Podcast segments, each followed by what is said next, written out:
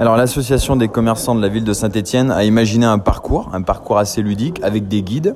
Euh, nous démarrerons de la place Jean Jaurès pour euh, passer par l'hôtel de ville, l'église Sainte-Marie et terminer place Boivin.